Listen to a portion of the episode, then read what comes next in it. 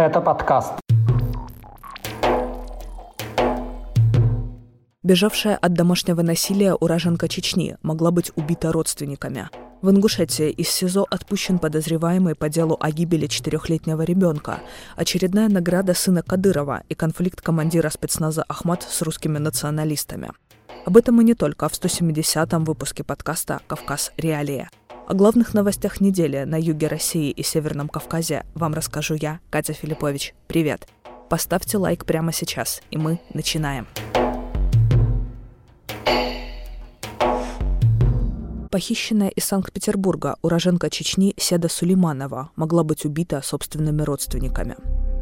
Об этом заявила кризисная группа СК СОС со ссылкой на два независимых источника в республике. Напомним, 26-летняя Седа покинула Чечню из-за того, что ее хотели насильно выдать замуж.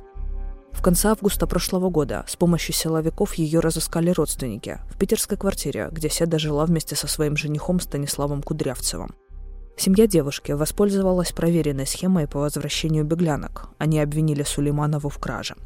Тогда ее увезли в Чечню якобы для допроса. А в сентябре уполномоченный по правам человека в регионе Мансур Салтаев опубликовал видео со встречи с Сулеймановой.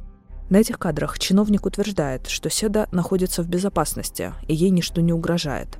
Сама девушка в этом ролике не сказала ни слова. Правозащитники кризисной группы СК СОС отмечают, что информация о вероятной гибели Седы Сулеймановой поступила к ним в начале февраля.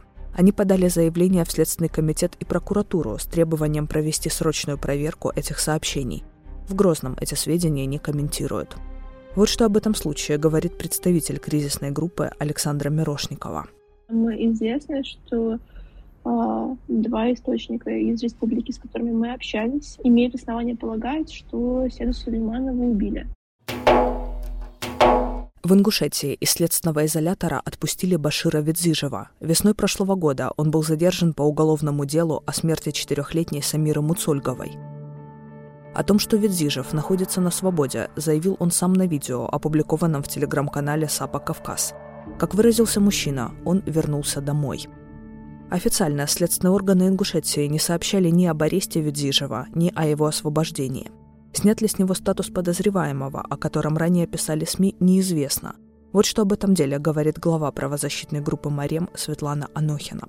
Сам факт того, что был задержан человек по обвинению в сексуализированном насилии над ребенком – а, уже подтверждает, пусть и не прямо, а косвенно, но уже подтверждает, что такое насилие было. Иначе почему было возбуждено дело? Без экспертизы, без доказательств его бы просто не возбудили. То, что э, компетентные органы это никак не, не, не комментируются, ну, я думаю, понимаю причину этого. Они не хотят будировать э, слухи, они не хотят э, общественных обращений, возмущений. Напомним, Самиру Муцольгову с многочисленными травмами госпитализировали в мае прошлого года. Дома девочку жестоко избивали. До теле ребенка нашли признаки сексуализированного насилия.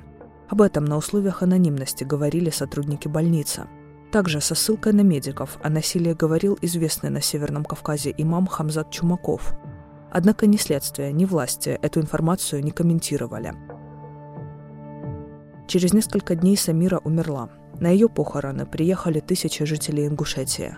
Они требовали наказать виновных в издевательствах над четырехлетней девочкой. Правозащитники заявляли о замалчивании сексуализированного насилия над ребенком, а адвокат Магомед Беков говорил о недопуске к делу о смерти Самира. Последний раз следком отчитывался по расследованию ее гибели более восьми месяцев назад. В Ингушетии вынесен первый в республике приговор по делу о государственной измене – Верховный суд региона признал местного жителя Беслана Цычоева виновным в, цитата, «приготовлении к госизмене путем перехода на сторону противника и незаконном хранении оружия». Цычоев получил пять лет колонии строгого режима. Его взяли под стражу в зале суда. После начала полномасштабного вторжения России в Украину в сводках медиа регулярно фигурируют дела о госизмене – Эксперты рассказывали сайту «Кавказ Реалии», что несмотря на очевидную активизацию спецслужб в поисках так называемых украинских агентов, реальное количество дел за экстремизм и госизмену, заведенных из-за связи с Украиной, можно будет узнать лишь через два года. Между тем, в Дагестане продолжается рассмотрение уголовных дел после антисемитских беспорядков в аэропорту Махачкалы. Первый заместитель генпрокурора России ходатайствовал о переносе суда над четырьмя обвиняемыми из Дагестана в другой российский регион. Причиной он назвал обширные связи, которыми обвиняемые обладают в республике, и их возможность влиять на ход процесса. О ком именно идет речь и какие конкретно действия в ходе погрома в аэропорту вменяют этим обвиняемым, не сообщается. Прокурор просит рассмотреть их дело в судах Краснодарского края. Напомним, всего фигурантами уголовного дела об антисемитских беспорядках в аэропорту Махачкалы стали как минимум 143 человека. Одному из них вменяют посягательство на жизнь сотрудника правоохранительных органов. По этой статье предусмотрено наказание вплоть до пожизненного лишения свободы. Скачивайте приложение «Кавказ Реалии», чтобы оставаться на связи в условиях военной цензуры в России. Ссылки на приложение вы найдете в описании к этому выпуску подкаста. 16-летний сын главы Чечни Адам Кадыров получил новую награду – медаль так называемых соревнований спецназа в Дубае – как заявляется, лучший результат по итогам четвертого дня конкурса показала команда «Ахмат», состоящая из бойцов специального полка МВД по Чечне. Сын Рамзана Кадырова в самих состязаниях не участвовал, но при этом первым вышел для награждения на сцену. Это следует из видео, которое опубликовал председатель парламента Чечни Магомед Даудов. По его словам, Адам Кадыров в соревнованиях в Дубае поддерживал бойцов из республики. Как пишет госагентство «Грозный информ», сын главы Чечни присутствовал на награждении в качестве начальника отдела обеспечения безопасности своего отца.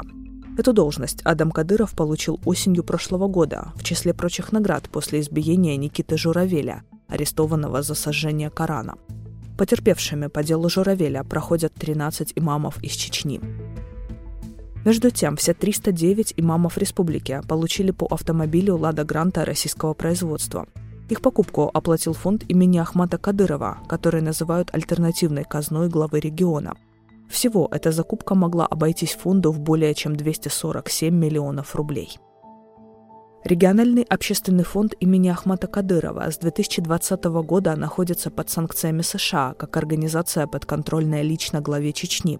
СМИ указывали на непрозрачное финансирование фонда, в том числе за счет принудительных сборов с бюджетников – по заявлениям властей Чечни, на снабжение подразделений из республики, которые участвуют в войне против Украины, этот фонд потратил более 28 миллиардов рублей. Это в несколько раз больше всех активов организации за 2022 год, а также всех налогов, собираемых в регионе. Командир спецназа Ахмат Аптия Лаудинов поругался с националистами из группы «Русич». Причиной стала идея создать детский центр «Ахмат», это предложение, среди прочих, раскритиковал боец Русича и милитаристский блогер Евгений Топас. Алаудинов в ответ назвал недовольных диванными героями и добавил, что те не русские и не националисты. В отношении и Русича, и Алаудинова введены санкции из-за участия в войне в Украине. Вот что об этом говорит украинский правозащитник Михаил Савва. Я не думаю, что в этом споре кто-то выиграл. Словесный протест одного из русских националистов идеи создания детского лагеря Ахмат для того, чтобы там подвергались патриотическому воспитанию дети из нечеченских регионов, отражает э, достаточно широко распространенное мнение не только в среде националистов, но и в целом в российском обществе. Усиление влияния Кадырова и кадыровизация Российской Федерации воспринимается как явление безусловно враждебное и безусловно опасное. Создать детское объединение под эгидой Ахмата изначально предложил депутат Госдумы Дмитрий Кузнецов. Перед этим с идеей о детской академии Ахмат выступил консервативный союз отцов России. После начала полномасштабной войны эксперты отмечают милитаризацию сферы образования в России. Это были главные новости Северного Кавказа и Юга России за неделю. Спасибо, что дослушали этот выпуск до конца. Поставьте нам лайк и напишите комментарий. Это поможет подкасту привлечь новую аудиторию. Для вас этот выпуск провела я, Катя Филиппович. Пока! thank you